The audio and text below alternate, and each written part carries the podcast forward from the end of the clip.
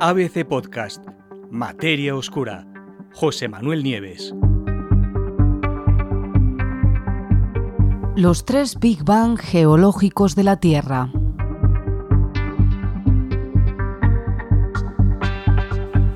En tres momentos diferentes del pasado, la actividad geológica de la Tierra se disparó. Sufrió una aceleración brusca y repentina las placas tectónicas empezaron a moverse entre un 30 y un 50% más rápido de lo que es habitual. Se produjeron numerosas explosiones de actividad volcánica y se formaron montañas que ayudaron a crear nuevos supercontinentes. Se trata de tres auténticos Big Bangs geológicos, que según los investigadores podrían además haber jugado un papel fundamental en el proceso de evolución de la vida en nuestro planeta. El investigador principal se llama Kent Conley y lleva muchos años tratando de entender cómo se comportaban en el pasado las grandes placas tectónicas que forman parte de la corteza terrestre. Y ya en 2014 se dio cuenta de que esas placas se mueven hoy, en la actualidad, mucho más deprisa que hace mil millones de años. El resultado, ¿cómo se llega a este resultado? Pues eh, se desprende del análisis de muchos tipos de datos, el más importante de todos, son las características huellas magnéticas que se conservan dentro de rocas antiguas. Esas huellas eh, magnéticas nos dicen cómo era el campo magnético de la Tierra en ese momento. Permiten hacerse una idea de dónde estaban las placas en un momento concreto del pasado y a partir de ahí establecer cómo y cuánto se han movido hasta el presente. Pero ahora en el estudio actual, eh, este investigador junto con su equipo han analizado nuevos datos, muchos más datos, y se han dado cuenta de que esa aceleración que descubrieron en 2014 no es una aceleración gradual que se ha ido produciendo, es decir, cada vez más deprisa, más deprisa, el movimiento de las placas. No ha sido así, sino que han acelerado bruscamente en tres momentos concretos, lo cual es mucho más intrigante. Es decir, hubo tres episodios de aceleración y se produjeron concretamente hace 600 millones, 1100 millones y 1850 millones de años.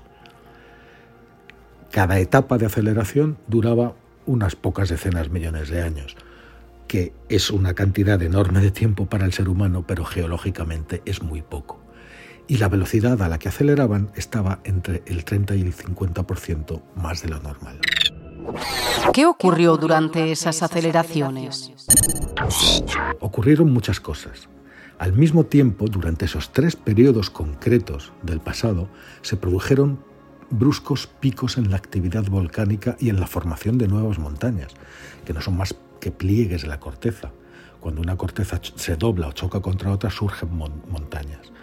En definitiva, lo que, lo que pasó durante estos tres periodos es que se preparaba el terreno para la formación de nuevos supercontinentes.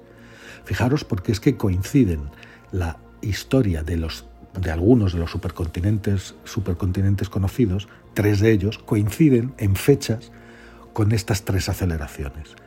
Por ejemplo, Nuna, un supercontinente que se formó hace unos 1850 de años, Rodinia, que se formó hace 1.100 millones de años, y el último, el más reciente, Pangea, que tiene cerca de 600 millones de años, que justamente son las fechas de las tres aceleraciones.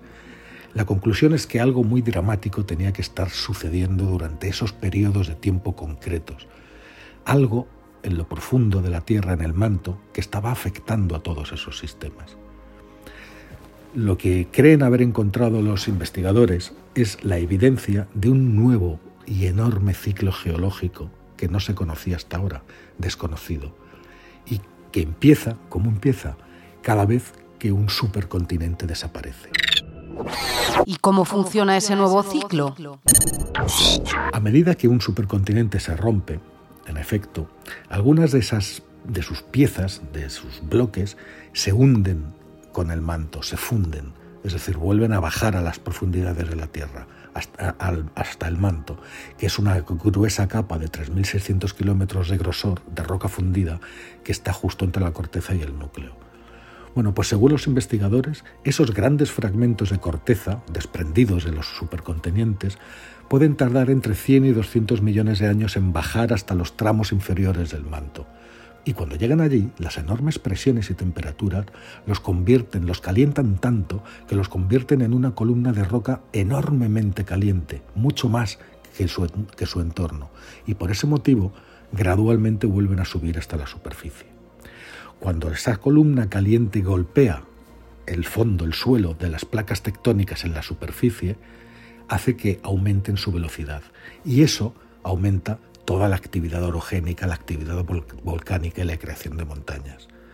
Por eso, en este sentido, ese, ese es el fenómeno que hace que los nuevos supercontinentes vuelvan a formarse. ¿Cómo afectaron estos episodios a la evolución de la vida en la Tierra? Claro, resulta que nosotros vivimos sobre esas placas tectónicas, vivimos en la superficie, nosotros y todos los organismos de la Tierra.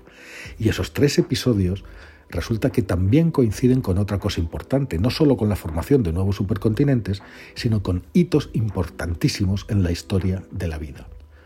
Por ejemplo, por ejemplo, la aparición de las primeras células complejas, gracias a las cuales nosotros estamos aquí, se produjo hace unos 1.700 millones de años. Y la aparición de los primeros animales, propiamente dichos, también se produjo hace 600 millones de años, en ambos casos coincidiendo con dos de estas aceleraciones. La primera de ellas, la aparición, la, primera de ellas, la aparición de células complejas, bueno, en la larguísima vida, en la larguísima vida de la historia en la Tierra, que tiene más de 3.000, casi 4.000 millones de años, todo el tiempo las, la, vida consistió en, células, en, criaturas que solamente tenían una célula, unicelulares. Hace 1.700 millones de años surgieron las primeras células como las nuestras, es decir, que tienen una membrana, un núcleo, un ADN, células que mucho más tarde, hace 600 millones de años, cuando se produjeron los primeros animales, empezaron a juntarse entre sí en formas más complejas. Un animal primitivo no es más que una asociación de células que se juntan y unas se encargan del transporte, son las que van a caminar, otras de la respiración, otras de la percepción sensorial, otras de la alimentación, de la digestión.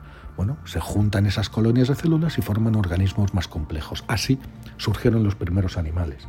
Pero en toda la historia de la vida de casi 4.000 millones de años, los primeros animales no surgieron hasta hace cerca de 600 millones de años, coincidiendo con, esa, con una de esas tres aceleraciones de las placas tectónicas de las que hemos estado hablando. Así pues, eh, este nuevo ciclo geológico tiene muchísimo que ver con nuestra propia presencia aquí y por supuesto con el aspecto que tiene la Tierra. Eh, actualmente los continentes actuales también se siguen moviendo y se van a volver a juntar en otra eh, en otro supercontinente. Ese supercontinente, con el paso del tiempo, volverá a fragmentarse, se volverá a producir este proceso, habrá otros cambios dramáticos en la historia de la Tierra y se volverá a formar un nuevo supercontinente.